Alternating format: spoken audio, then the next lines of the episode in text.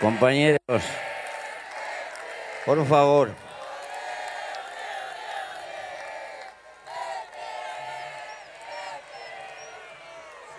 Perdónenme, estoy... Tengo el bobo un poco viejo para tanta emoción.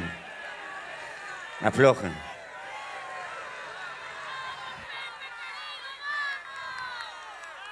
Aflojen. Tengo... Los voy a...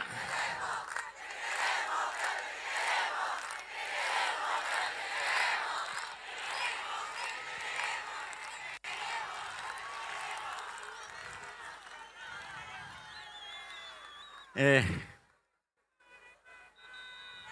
algunos, algunos podrán negar la lucha de clases, pero lo que no pueden negar la existencia de clases en el seno de la sociedad.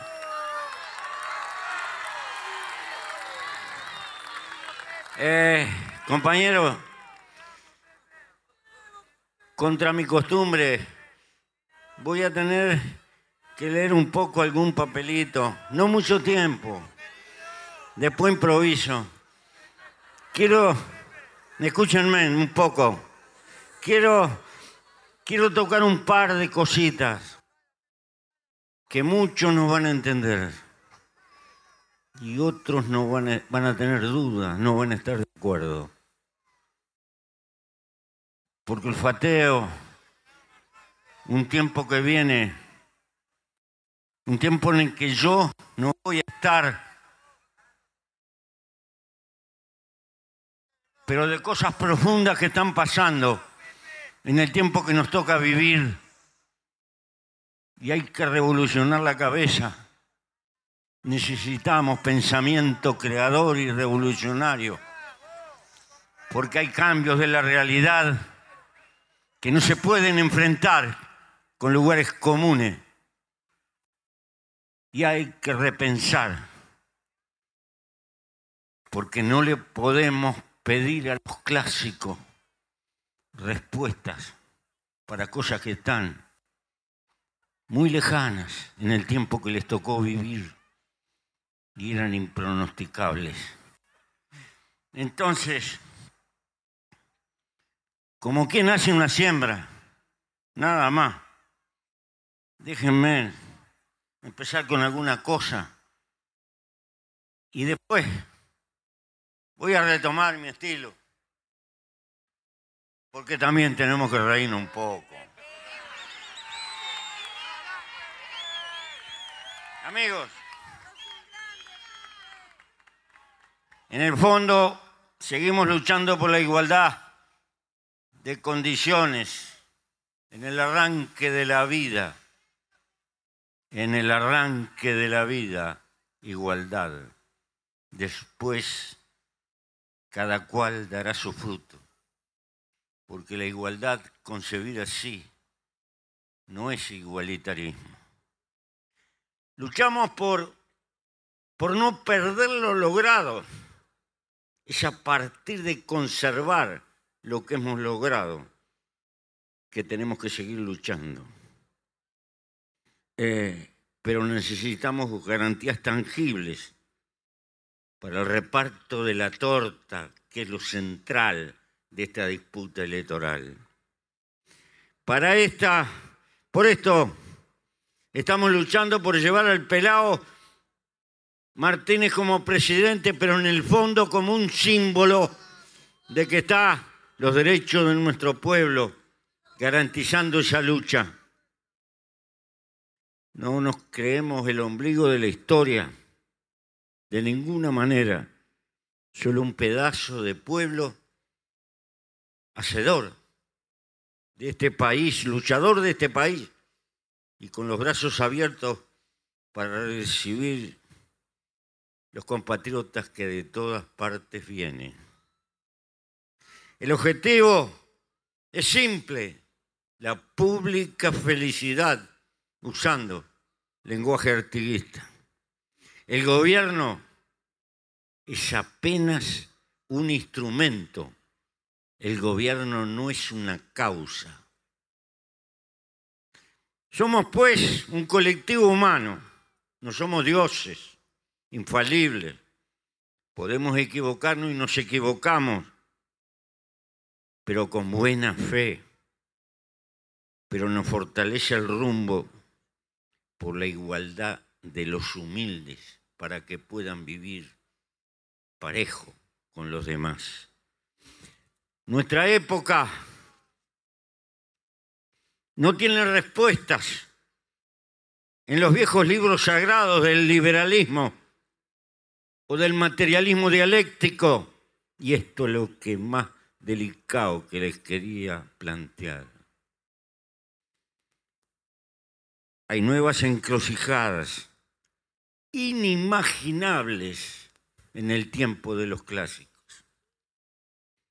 Como ejemplo de lo que estoy afirmando, la economía del mundo hoy se remodela en su profundidad con una fuerza avasallante principal, las corporaciones transnacionales.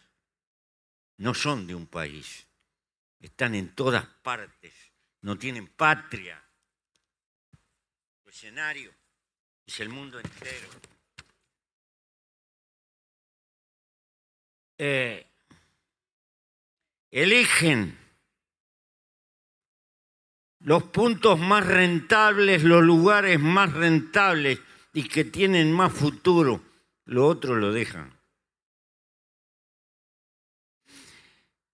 Tienen una organización profesional afinada, con colectivos que buscan y aseguran rentabilidad alta. Tienen tecnología, innovación y espalda sus patrimonios crecen cuatro, cinco, seis veces el crecimiento promedio que tienen las naciones. Este es el mundo en el que vivimos. Es esta economía corporativa transnacional en lo productivo, en los servicios, que va corrolando a nuestras burguesías nacionales en toda América un tanto patriarcales y débiles. La suele absorber como la cola del león o les ofrece un cementerio de lujo con el rentismo especulativo en los portafolios, comprando bonos o con la seguridad patrimonial de lo inmobiliario pero difícilmente esa burguesía va reculando de lo productivo, de generar trabajo. Si no somos capaces en esta América Latina de generar políticas públicas que conduzcan este esfuerzo privado, terminaremos en algunas décadas la inmensa mayoría trabajando para las multinacionales. Seremos peones del mundo transnacional. Y habrá, sí, peones de lujo, mejor calificados, y otros serán del montón. Compañeros, voy a volver al Parlamento.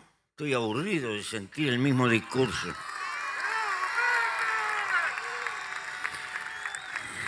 Y voy a volver, voy a volver por los humildes, en primer término, como siempre. Y voy a volver por mis compañeros jóvenes, que van a vivir para levantar las viejas banderas cuando los brazos de mi generación ya no estén. Hoy enterramos a uno. Mi actividad social más frecuente es ir a los velorios de los viejos compañeros que gastaron su vida cultivando una utopía, una esperanza, un sueño. Y voy a volver por la soberanía posible y necesaria. Escúchese bien, porque esto va a ser lo más crudo y polémico. Y quiero polemizar. Y voy a ir a polemizar Voy a ir por la soberanía posible y necesaria de todas las clases sociales de este país, mi patria. Dije todas, aunque mi corazón está con los humildes, porque en definitiva los ricos del Uruguay son unos piojos al lado de los ricos del mundo de hoy.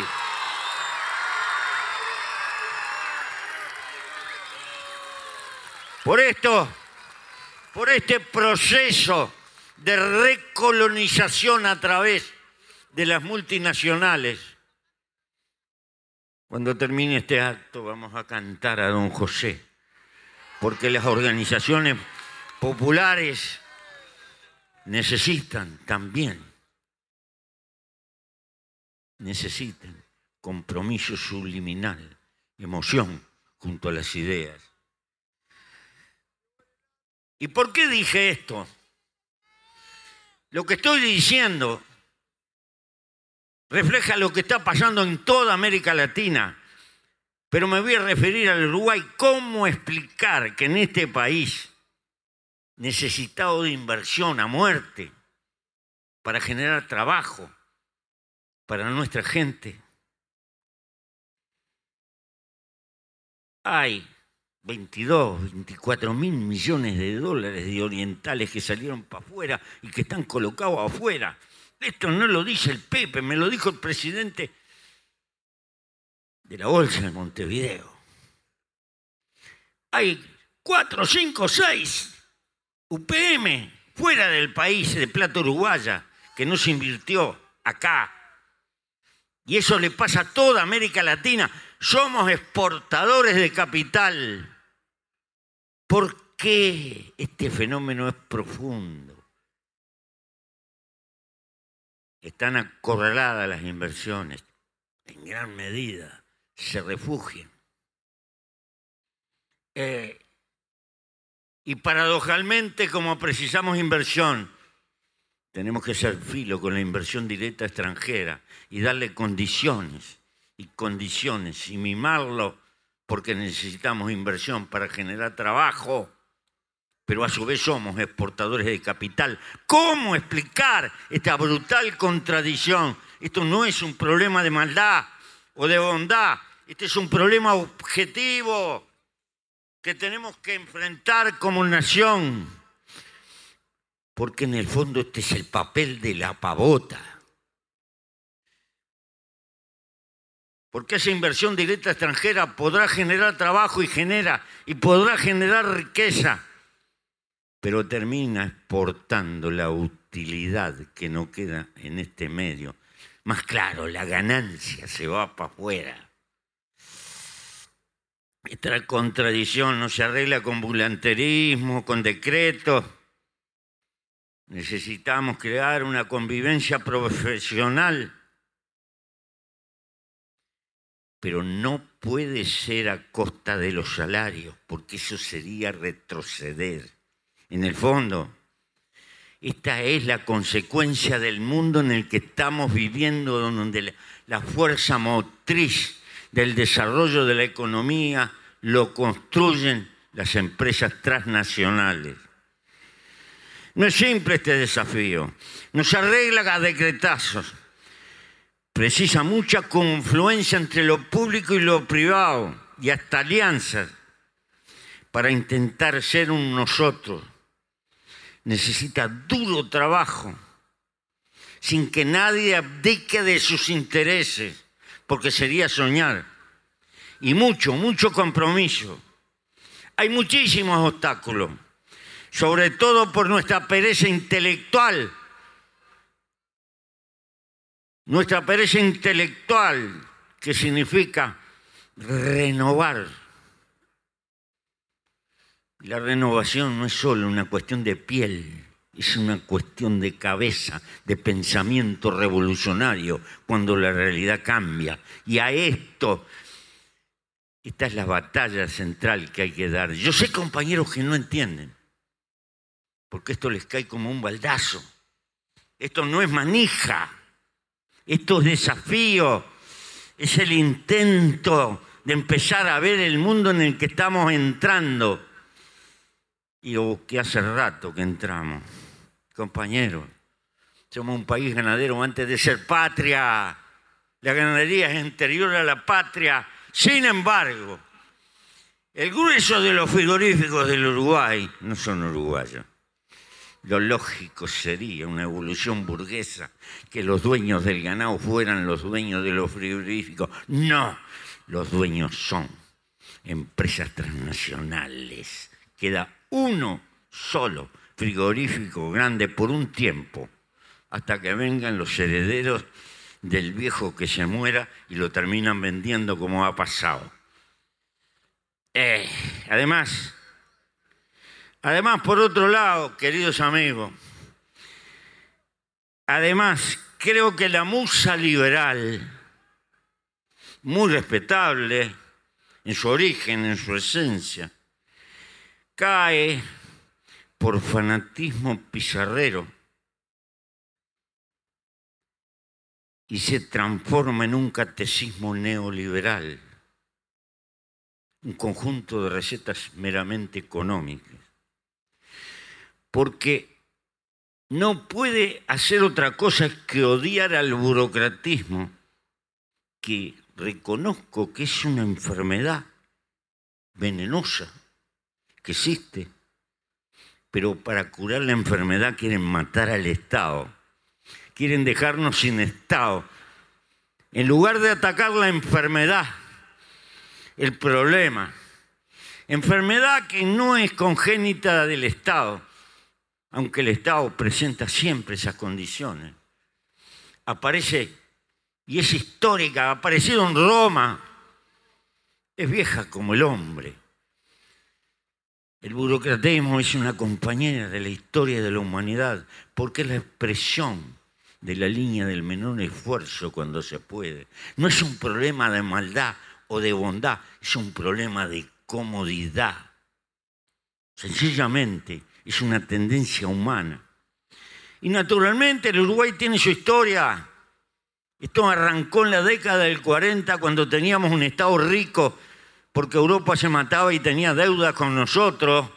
Y fue posible, fue posible hacer un clientelismo amiguista que dio y concedió muchos derechos.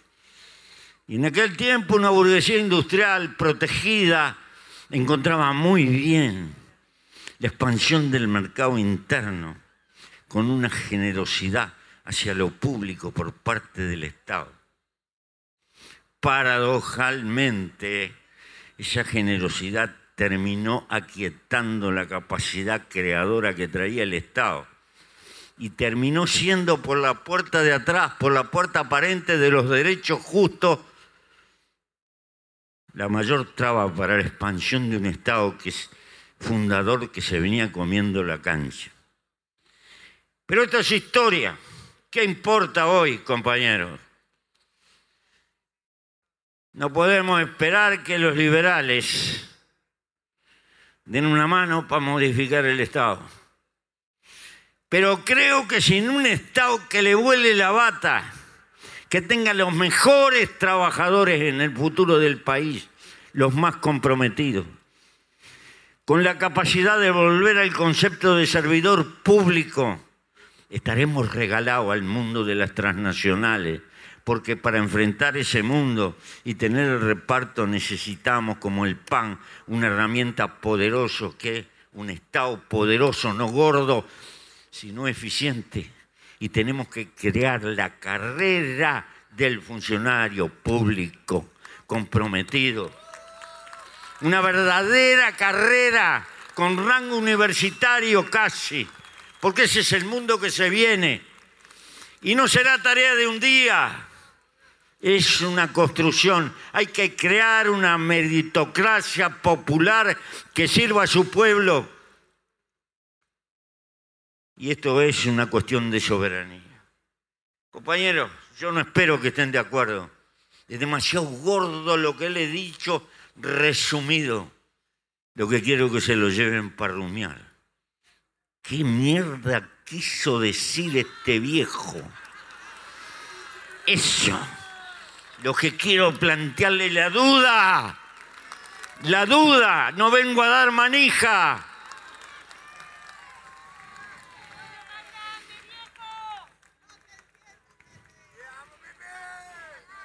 Creo que es mi deber de viejo entrever el ser viejo tiene inconvenientes, mucho, mucho. Tenés que orinar cuatro o cinco veces de noche. Te duele esto y lo otro. Pero porque has vivido más, podés ver un poco más lejos. Y a veces ves en el tiempo que no vas a vivir. Y amás la vida. Y te desespera. Porque amás la vida. Pero sabes que la vida se te va. Y bueno, entonces hay que luchar por conservar lo que tenemos para aspirar a un mundo mejor. Y recordar que en el mundo se puede cambiar. Se puede cambiar para estar mucho peor. Ojo, mira enfrente. Mira cómo le fue. Mira lo que está pasando en Chile hoy de tarde. Yo no quiero, no quiero un país partido como la Argentina, con una grieta insolayable no quiero eso. Eh, entonces, tenemos que entender de todos los elementos que reparten en una sociedad. No es el único, pero el más importante es el salario. El más importante. Y recordemos que de rebote en este país las jubilaciones se acompasan con el salario más claro. Si no suben los salarios, tampoco suben las jubilaciones. Por lo tanto, este es, esta es la parte central del reparto del pastel que genera la riqueza pública y esto hay que metérselo en la cabeza. ¿Qué pasó en estos últimos años? Después de la dictadura, se fueron los muchachitos de uniforme. Y llegó la democracia y era primavera, estábamos todos contentos. Se recuperó el Parlamento. Se hablaba con el PCNT, se dialogaba. Era tiempo de esperanza. Eh, en ese marco, el viejo Sanguinetti, que era mucho más joven, lo tengo que respetar, tenía unos cuantos años menos, aflojó un poquito, los salarios mejoraron un poquito, las jubilaciones mejoraron un poquito. Empezamos bien. Pero vino el cookie, pa, lavó la pata, acomodó la pata. ¿Por maldad? No. No, por una manera de pensar. Eh, ¿Qué cosa? El Partido Nacional en el siglo pasado gobernó tres veces. La primera ya por el 60 donde el Partido Colorado, que había gobernado noventa y pico de años, y nadie se acordaba de la alternancia. ¿eh? 90 años gobernó el Partido Colorado. Nadie se acordaba de la alternancia. Pero se devaluó el precio de la carne y de la lana y vino una crisis de golpe. El Partido Colorado en la década del 50 había ganado las elecciones nacionales y todas las intendencias. Pintó de colorado el país. Cuatro años después perdió todo, le quedó la intendencia de Artigas. ¿Por qué? Porque había, somos tomadores de precios y aprendan la elección. Los precios internacionales de la carne y de la lana cuando se recupera Europa se vinieron al suelo y cayó el Partido Colorado.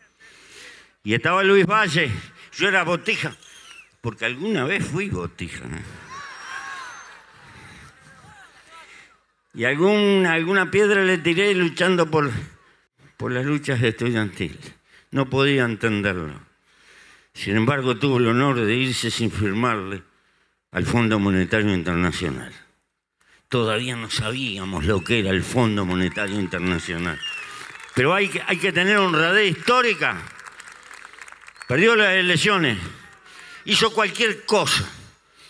Racionó la carne. En Montevideo había contrabando de carne. ¿Dónde se ha visto? Contrabando de carne. Porque quería tener unos mangos de divisas, pero estaba pelado. Bueno. Llega el gobierno blanco. Con la firma de un ministro que se llamaba Cini, firmó la primera carta de intención con el Fondo Monetario Internacional. A partir de ahí se firmaron como 22 acuerdos en el paso de los años. Siempre era porque había una crisis. Vivíamos en crisis, en crisis, en crisis, con democracia o con dictadura, siempre con crisis y firmando. Y el fondo tenía acá unos, unos inspectores en la vuelta que andaban controlando nuestra economía. Esa es la historia real. En el 90, cuando vuelve a subir el Partido Nacional, porque es malo el pueblo uruguayo, ¿eh? no los vota, los vota una vez, pa, para afuera, no los quiere. Qué, qué, qué, desagradecido que es el pueblo uruguayo. Pero bueno, en el 90, ¿qué pasa? Viene esa intención, firma porque coincidían ideológicamente, y descuelgan el paquetito. Ajuste fiscal. Pero tras cartón viene la campaña de vender las empresas públicas. Acuérdense que costó un plebiscito. Y tuvimos, menos mal que existe esa institución que se llama plebiscito, y se pudo pelear. Y Sanguinete que la vio fea, se, dio vuelta. ¿Vio? Porque el hombre, el hombre es muy pragmático políticamente. Cuando ve muchas cosas en un lado, se como el cuerpo. Pero no vino bien. Pero, pero vino bien. Porque había que salvar un coche importante de patrimonio. Eran reformas parecidas a las que hizo Menem en la Argentina. Lo que pasa es que Menem tuvo la virtud de dejarlos pelados como, como pata de angelito. Acá no pudieron. Pero además abrió la economía porque había que liberalizar, ser competitivo, especializar el país en las cosas que tenía mayor alta productividad. Una literatura hermosa, que cualquiera la puede compartir. Pero lo que pasa es que el mundo, el mundo es liberal para venderte, pero no es liberal para comprarte.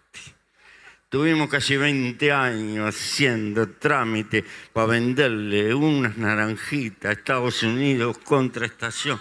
¿Qué va a ser liberal el mundo? El mundo es como es. Es una guerra vender algo. Entonces, porque te ponen barrera, te ponen cuota, esto y el otro. Entonces, abrimos la economía. Me acuerdo un ministro en la Sociedad Fomento de Paso la Arena, en el momento que se firma el, el Tratado del Mercosur. Lo sentí.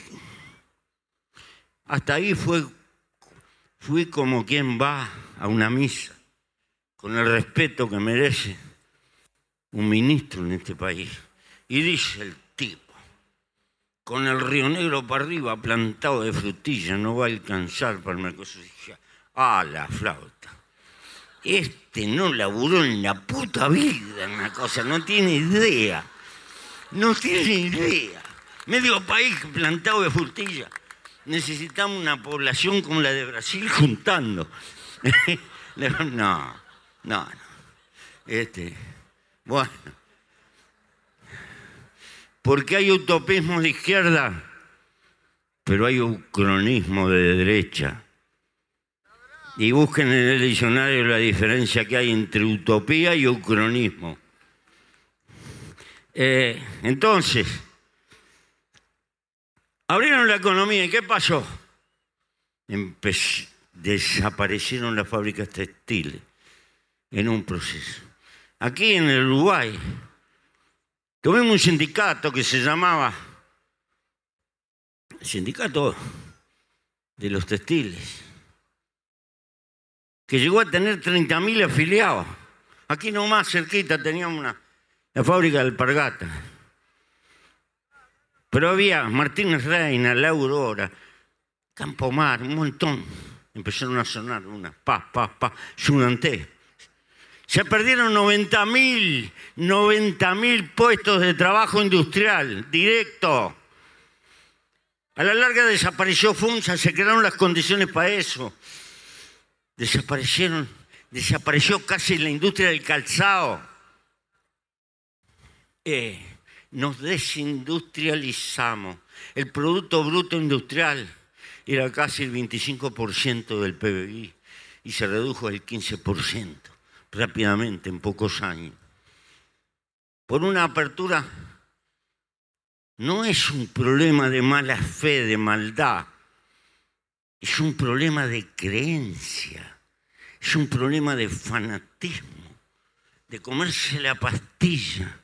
Claro que la apertura es mejor, claro que hay que comerciar, claro que hay que incentivar el comercio, pero no se puede caer en la ilusión, en la bobería, que destrozando todo rápidamente vas a mejorar, eh, sino que hay que apostar a proceso. Es lo mismo que le ha pasado a Macri en la Argentina. Hace, hace dos años y medio estuve en Rosario, que tengo unos amigos, y en Rosario me me estamos locos en la Argentina. Estamos importando carne de chancho de Dinamarca, un país como la Argentina. Entonces, esto no es apertura, es regalo. No podemos pensar con un país de economía cerrada, de autoabastecimiento. Todo eso es histórico. Pero de ahí a regalarnos en esa forma. Bueno, en el Uruguay nos pasó eso. Ahora ya no tenemos esos problemas, porque se liquidó todo eso. ¿Está? Todo. Ahora usamos trapos chinos, ta, ta, ta, ta, de Bangladesh, yo qué sé. Habrá alguno que hace media en algún rincón. Nuestra industria textil es un, es un vestigio histórico. Estoy hablando de historia nacional, de cosas que pasaron. Pero pasaron por decisiones que tomaron los gobiernos, no, no porque sí. No se puede saltar de un país protegido, cerrado, a un país abierto así, de saque. Bueno, eh, pero ¿qué pasó con el salario? ¿Y qué pasó con la jubilación? En esos 20 años, en resumen, la economía creció al 51% y los salarios y la jubilación en poder adquisitivo bajaron el 8%. ¿Qué pasó desde que el Frente agarró el gobierno? Sencillo. La economía más o menos subió el 60-67% con viento de cola o viento contra, como quiera, llamale como quiera pero los salarios y las jubilaciones subieron en términos promedio el 54%, porque había voluntad de repartir. Porque un país necesita trabajo y necesita multiplicar la riqueza, pero el Estado tiene que ocuparse que se reparta. Porque ellos creen que esto, no, deje la economía que fluya, deje la iniciativa que van a luchar por la riqueza y se desborda la olla y cae para abajo y el pobre digo come de abajo. Yo nunca vi eso. para abajo no cae nada. Al contrario, el filo de la olla sigue creciendo para arriba. Mirá Chile, qué bien que anda Chile. Mirá, mirá que Chile, Chile es pobre. No, Chile no es pobre. Tiene el privilegio de tener cobre, un material de carácter estratégico y tiene una economía fuerte, con un PIB importante, pero reparte como el orto y entonces, entonces tiene esta bronca. Así, hablando claro, qué joder. Esto hay que entenderlo claro. Y si no hay un Estado que esté pinchando para que se reparta, no se reparte. A no podés pasarte de vivo por querer repartir demasiado, porque la vaca esconde la leche y el dinero es cobarde y se raja y después te deja sin trabajo a la gente. Es decir, acá hay un equilibrio que es la cosa más difícil de entender, porque te pegan de todos lados, te pegan por la derecha y te pegan por la izquierda. Porque por querer repartir mucho, metes la mano de avanzar y se te raja y se te achica la economía y después tenés menos para repartir. Este es el arte de gobernar. Pero quiero dejar claro, esto es lo que está en juego. Lo más en juego que hay en estas elecciones es esto. Porque esa institución que se llama Consejo de Salario es el lugar de negociación. Es como una doña cuando va a la feria. No, ¿cuánto vale esa papa? No, es muy caro esto y lo otro y empezar a tironear. ¿Verdad? Eh, el trabajador tiene que tironear para sacar un mango más. Y lo tiene que hacer organizadamente, lo tiene que hacer, para eso está su sindicato. Y la patronal va a defender. Acá no es un problema de maldad o de bondad, porque la patronal tiene que defender la de ellos también. Porque el patrón que no defiende la de ellos, se lo comen los otros patrones, termina desplumado. El capitalismo funciona así. No es una cuestión de bondad o de maldad. El muy bueno se pela se pela. Es una lucha de intereses. Como tal, compañeros, esa institución necesita un juez. Ustedes no pueden hacer un partido de la extra y no poner un juez, porque terminan las patadas, se arma lío dentro de la cancha. Bueno, Consejo de Salario necesita que el gobierno esté, porque alguno tiene que tocar pito. ¿Por qué? Porque si no la parte más débil siempre termina colgada. ¿Está? Sencillo. Esto es clave. Esto es clave ¿por? Porque dicen, no, nosotros vamos a respetar los consejos de salario, porque aprendieron la lección. Vamos a respetar, solo que hay que flexibilizar hay que flexibilizar. Ahí nos cagaron. Digo yo, ¿por qué digo esto? Por desconfianza. Por desconfianza histórica, por lo que pasó. Porque el zorro cuando es corrido, de lejos lo olfatea, dice Martín Fierro. Entonces, me decís una palabrita, pero yo te he visto el rastro histórico de lo que pensás. No me vengas a joder con flexibilización. Eh, y ojalá que me equivoque, ¿eh? Ojalá que me equivoque, yo no tengo mala fe, pero, pero tengo desconfianza. Entonces, compañeros, hay que luchar por esto, porque ahí se juega el principal reparto, también el de los jubilados, que están acollarados por constitución Vuelvo a repetir, si no suben los salarios, no suben la jubilación ni las pensiones. Ahora bien, es promediarla. Ustedes recuerden, si nosotros estuviéramos aplicando el mismo criterio que había para subir, para manejar las jubilaciones, las jubilaciones inferiores, la más baja estaría cobrando unos 6.500 pesos y sin embargo está cobrando 14 mil. ¿Por qué? Porque dentro de lo que hay, la voluntad del gobierno siempre fue apuntalar un poco a lo que está, tirar un poquito más gordo el tocino, cortar la tajada a favor de los más débiles. ¿Para qué? Para tratar de mitigar las enormes desigualdades. Esto es política. Ningún gobierno puede inventar los panes y los peces como, como Cristo.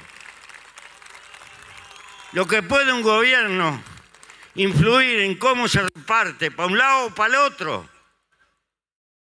Esto es también lo que está en disputa. Y los sectores débiles, los trabajadores, los que viven de un salario, lo tienen que entender, defender la suya. Y no me digan.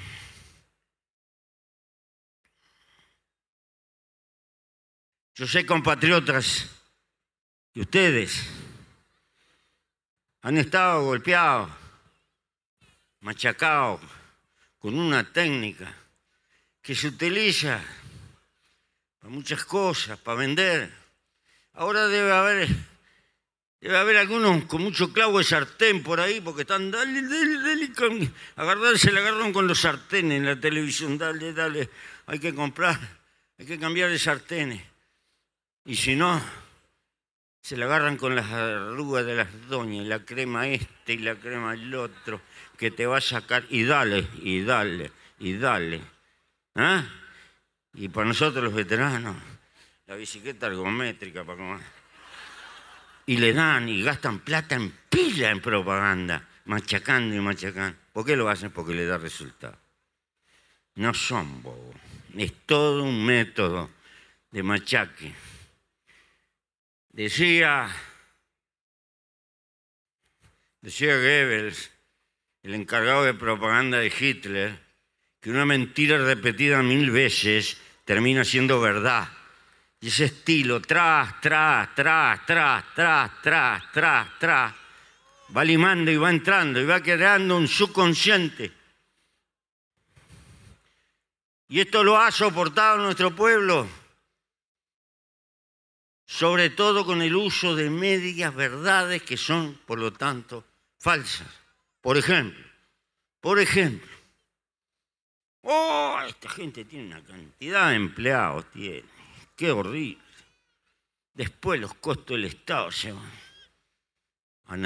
Te dijeron una. No te la dicen en profundidad. Porque hay que ver cuántos trabajadores hay activos en total. En el 2005, si comparamos con ahora, hay 300.000 trabajadores más activos que están trabajando y cotizando que los que había en el 2005. En el 2005, aproximadamente, cada 100 trabajadores globales de todo el país había 24 23 que eran públicos, los otros eran privados. Ahora, cada 100 trabajadores que están cotizando y activos en este país, hay 17 16 y medio de 17. Es decir, que en proporción a la masa de trabajadores hay menos ahora que antes. Pero claro, como hay 300.000 más trabajadores, efectivamente, en el Estado hay más gente trabajando. ¿Dónde? Ahora vamos a analizar dónde. Hay mucho menos en el ejército y mucho menos, 19.000 en total, de la Administración Central y el ejército. Y hay 50.000 que fueron a la enseñanza, a la salud y a la policía. Sencillamente. Ahora bien, globalmente en proporción son menos que los de antes. Pero esta es la parte que no te dicen. Te dicen, hay 50.000 más trabajando. Entonces vos te comes la pastilla. Sencillamente. Y así, ¡oh, la crisis fiscal! ¡Oh, qué horrible! La crisis fiscal. Ah, sí, es espantoso. Pero resulta que cuando entramos a analizar, es un fenómeno que tiene importancia. Pero ¿qué pasaba antes? Primero, los intereses que hay que pagar por la deuda que tenemos hoy son el 10% del presupuesto. Y antes, cuando estaban ellos, era el 22% del presupuesto lo que había que pagar. Segundo, más de cerca de la mitad de la deuda está en pesos uruguayos. Antes estaba casi todo en dólares. Tercero, el término promedio de vencimiento andaba por 7, 8 años. Ahora está por 14, 15 años el término de promedio. Quiere decir que la deuda es manejable y por eso esas calificadoras de riesgo nos, nos ponen una nota potable y esas calificadoras no quieren ni a la madre. Esas venden información que la usan los capitalistas, las empresas, los bancos, para tomar las decisiones. Y no les pueden mentir. Son tres o cuatro que hay ahí. No pueden mentir porque pierden el prestigio. No les cree nadie. Se juegan su prestigio. Su... Entonces, nos reconocen la mejor puntuación, eso que llaman el investment, etc. Pero acá dicen es algo horroroso, es espantoso. Bueno, eh, es algo perfectamente manejable y el país ha pasado por circunstancias de estas mucho más graves. No quiere decir que no tenga importancia, tiene mucha importancia obliga a ser prudente. Pero después otra. ¿Van a ahorrar? Ah, van a ahorrar. Van a ahorrar. Tienen a ahorrar. Pero resulta que estos tipos, así, hace decenas de años que manejan un montón de intendencia en el interior, nunca se le ocurrió ahorrar un peso en las intendencias del interior. Todo el mundo conoce. Yo no voy a hablar de Colonia, ¿eh? de ahí no voy a hablar nada. Tengo nada que ver. Eso, eso es una desgracia, es una desgracia global del sistema político. Eh, realmente es para llorar. Eh, pero quiero hablar de otras cosas. Por ejemplo, cuando estábamos en el gobierno, saltan los abogados de UTI. Había varias intendencias blancas. Debían como 125 millones de dólares de luz. Había algunas que hacía 20 años que no pagaban la luz. Estaban expresos. Y, y los abogados, de, algunos abogados planteaban que había que ejecutarla. ¿Ustedes se dan cuenta? Un gobierno ejecutando las intendencias de loco. Una cosa que no puede ser. Bueno, discutimos, ta, ta, ta. Y arreglamos. Como siempre, 60% de la deuda, no olvidamos. Y el otro 40% le dimos 20 años en cuota para pagar. Pero con una condición. Ahora, mes a mes, pagásla la luz, porque resulta que como no pagaban de antes, no pagaban nunca. Entonces, por lo menos empezamos, empezó UTE a cobrar. Y ese es un toco que se lo comió UTE, a la cual la critican mucho. Bueno. Después estaba el asunto de las patentes. Se andaban afanando las patentes entre ellos. Tenían una rapiña, eran del mismo partido. Sí, pero no importa. Se, se daban en la nuca un papelón. Y no les costó a ustedes, parte del pueblo uruguayo, como 45 millones de dólares o 50, no sé, algo por ahí. Si la memoria no me falla, arreglar esa garufa, porque era una cosa que daba vergüenza. Eh, y podía seguir. Pero resulta que yo estoy esperando la alternancia de la Intendencia de Cerro Largo. Porque ahora joden con la alternancia. En fin. Este.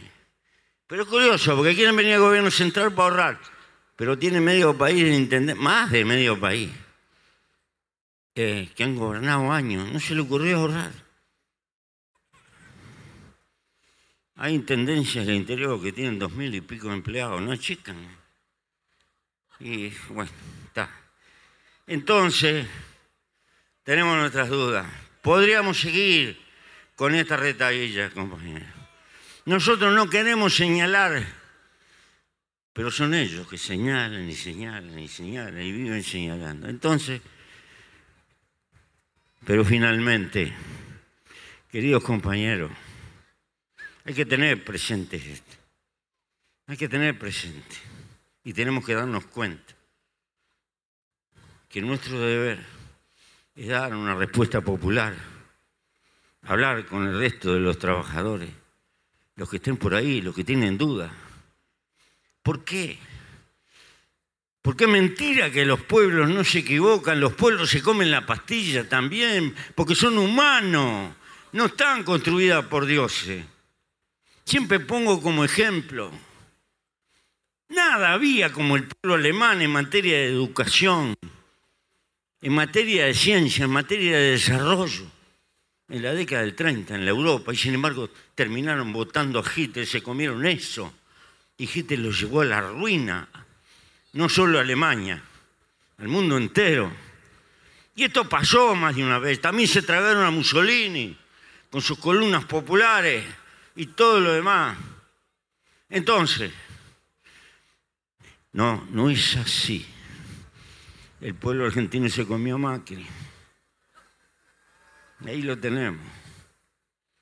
Eh, entonces, hay que saber elegir. Y elegir hoy significa tener garantía para repartir la torta. En primer término, todo lo que le expliqué en materia de los consejos de salario, la jubilación y cómo juega, y esto hay que aplicárselo a la gente. Porque podemos mejorar en la medida que seamos capaces de conservar eso, pero si perdemos eso, marchamos el despido. Segundo, les quiero señalar Estoy viejo y pertenezco a una generación que gastó su juventud y su sueño en el fondo peleando por lo mismo. Porque sabemos aquel viejo desafío jacobino de la Revolución Francesa. Queremos la igualdad bajo los techos que vivimos. Y esa quimera, ese sueño de la humanidad de poder crear un mundo más justo, es el cerno y la esencia de nuestra visión, de nuestra posición. Vuelvo a repetir, igualdad, punto de arranque, igualdad en el origen de la vida, en la tierra del almácigo que nos ven nacer. Después, cada cual dará lo que pueda. Y es totalmente lógico que el que tire más del carro lleve un mango más con el esfuerzo de su vida.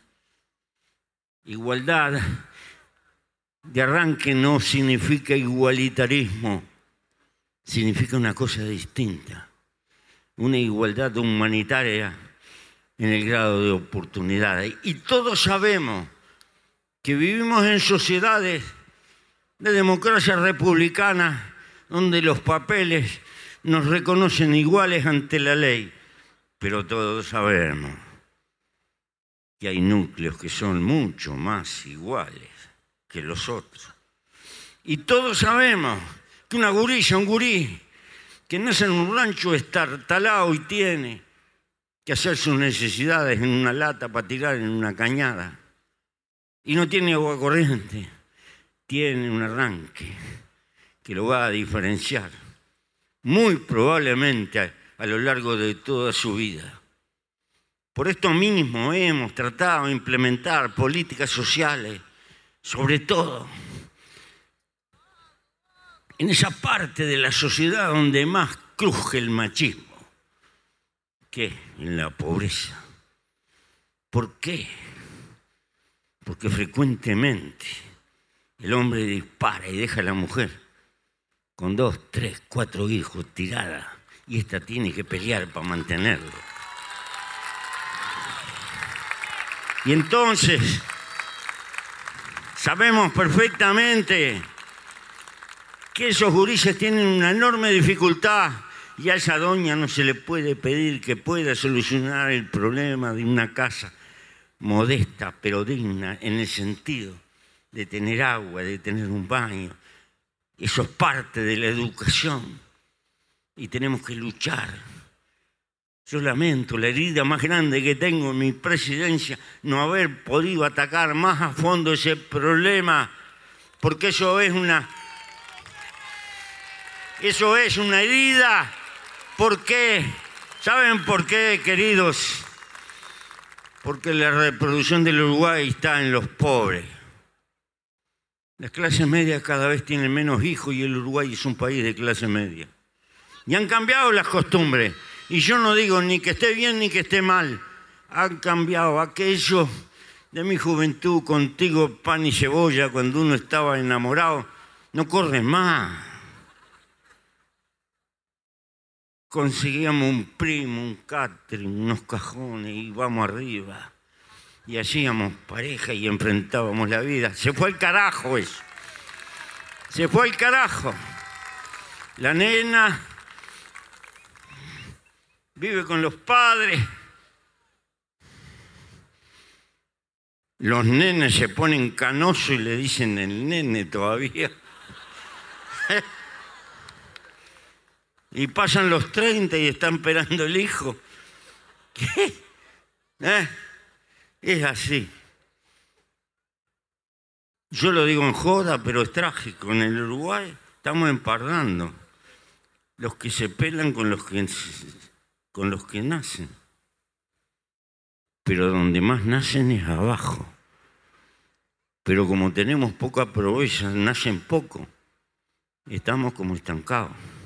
Pero entonces esos que nacen en la pobreza son los ciudadanos del futuro y hay que cuidarlos. Eh, ¿Por qué nacen tantos ahí?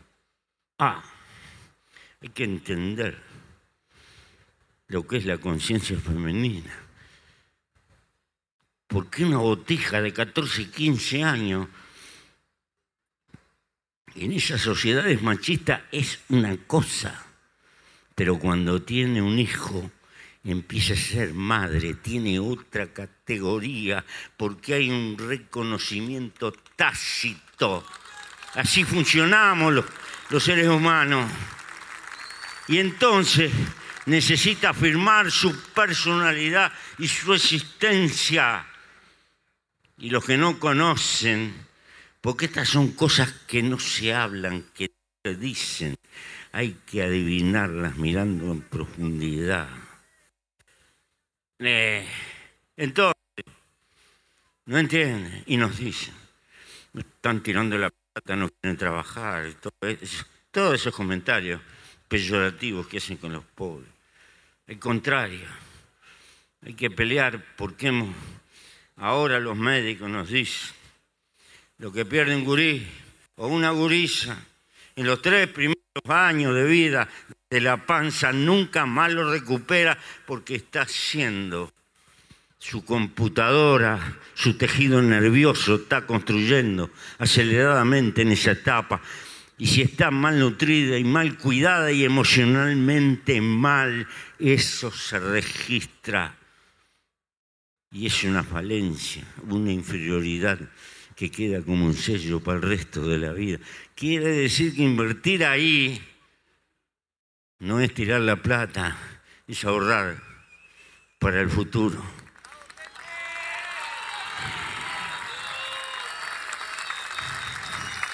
Pero saben una cosa, no se puede entender a quien no se quiere. Porque en la vida para ver ciertas cosas hay que tener ojos y alma para verlas. Si se desprecia a los pobres o se les ve como un instrumento, estas cosas no se entienden. Entonces, estas cosas también nos divorcian. Por todo esto y mucho más que queda en el tintero, queridos compañeros, a todos, un abrazo y recordar esto. Recordar esto. Nunca, nunca los caciques cambian la historia humana.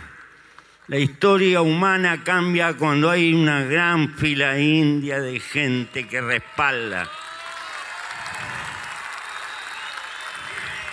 A veces, como los caciques, como los caciques no dejan de ser humanos, tienen defectos. y a veces se la creen que son ellos y no entienden que las masas anónimas son las que empujan y usan al cacique para expresarse, pero en el fondo no es otra cosa que una traducción subliminal de sentir muy hondo que están en el pueblo. Por eso, esto lo explicaba un viejo autor, Alberdi, hablando de los caudillos de la independencia latinoamericana. Y Alberdi viejo criticaba a Alberdi joven. Decía, yo no los entendí. Eran los vástagos de una democracia primitiva. ¿Cómo se iban a juntar los paisanos? No iba a ser leyendo un programa que no sabían leer, ni había nada, ni nada por el estilo. Se juntaban en derredor de una personalidad más o menos que les pegaba. Así es un sentido de organización humana.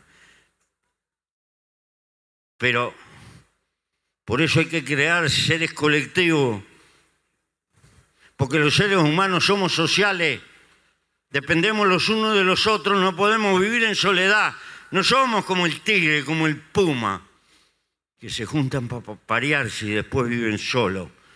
Dependemos de la sociedad, no podemos ni comer ni ponernos un trapo, ni arreglarnos los zapatos, ni el telefonito cuando se nos rompe, si no hay otro que los arregle, ni el auto quien los arregle, o el techo que se llueve, o el corazón que anda mal y precisas un cardiólogo. Dependemos. Inevitablemente nos demos cuenta o no los unos de los otros.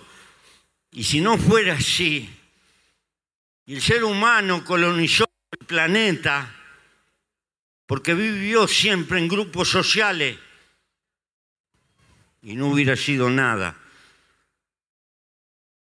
Y es precisamente eso que heredamos maravilloso, la civilización, la solidaridad intergeneracional de aquellos que descubrieron la rueda, que descubrieron el fuego, hasta todos los que están trabajando en el análisis de la molécula, en tratando de interpretar el origen del universo. Esa es la historia del hombre. Por eso, queridos compañeros, luchen. Denle una causa a su vida.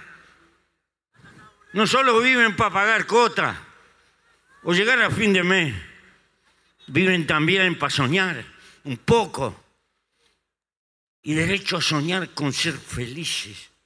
¿Por qué? Porque hay que salir de la pobreza y hay que multiplicar los bienes materiales. Pero guarda, la vida hay que trabajar y el que no trabaja está viviendo a costilla de alguno que trabaja. Pero la vida no es solo trabajar. en la vida hay que dejar tiempo para los afectos.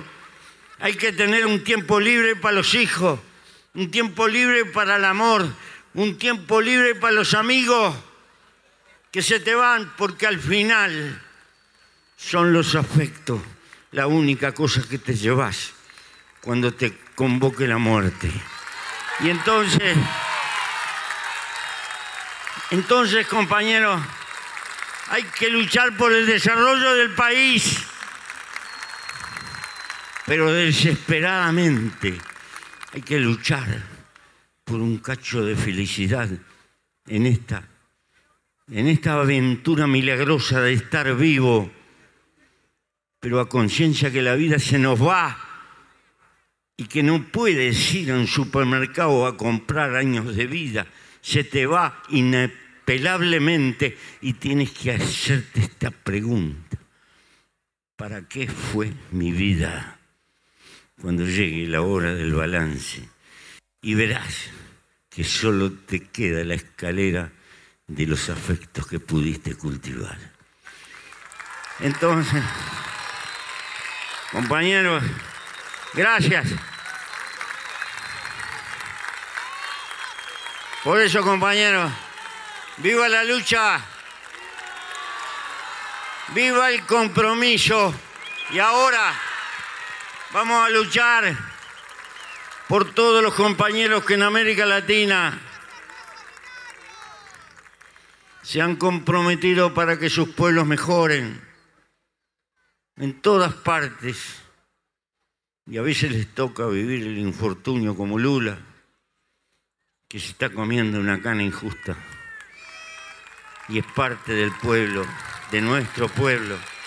Y recuerden también a los muchos soldados anónimos que se han ido, multitud de compañeros que han ido creando esta cultura de acumulación que significa, y se resume en esto, frente amplio, y que, y que fue el fruto de muchos fracasos, que fue el aprendizaje que nos hizo entender que de a unos, cada cual con sus definiciones perfectas, no éramos otra cosa que un testimonio. Y que cuando aprendimos a juntarnos empezamos a ser fuertes y pudimos construirle al pueblo uruguayo una herramienta, una herramienta para luchar por mayor justicia social, por mejor reparto, y esa es la historia del frente. Cuídenlo, compañeros. Y sobre todo los gurises, las nuevas generaciones que no vivieron el largo periodo de incubación, de frustraciones, de porrazo que nos llevamos los viejos. Me crié en la orilla del Cerro con un sindicato maravilloso, poderoso, la Federación de la Carne, que hacía marcar el paso cuando la industria frigorífica estaba y decíamos, pa, estas elecciones que vienen Vamos a progresar en pilas ñaca, te venía el Partido Colorado, nos mataba. No había caso. Eh, ¿Cuánto costó? Bueno, ahora existimos y hay que cuidar esta herramienta, que es una herramienta colectiva que vive más allá de los transitorios representantes que podemos estar más o menos al frente. Lo principal es la causa, no los nombres que están adelante. Hoy peleamos para llevar al compañero Martín a la presidencia, pero lo fundamental es el respaldo de ustedes. Sin eso estamos fritos. Entonces, no lo olviden. Queridos compañeros, y hasta siempre, ahora los invito a cerrar este maravilloso acto con un humilde homenaje a alguien mucho más importante que progenitor de este país, que fue el fundador del federalismo en el Río de la Plata, el primer libertador de América que empezó en los pobres, que pensó en los pobres. El himno Artigas.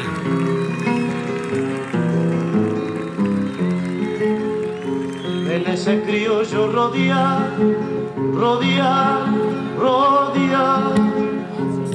Los paisanos le dicen, mi general. Los paisanos le dicen,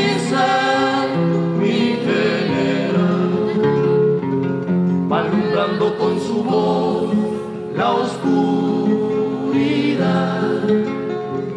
y hasta las piedras saben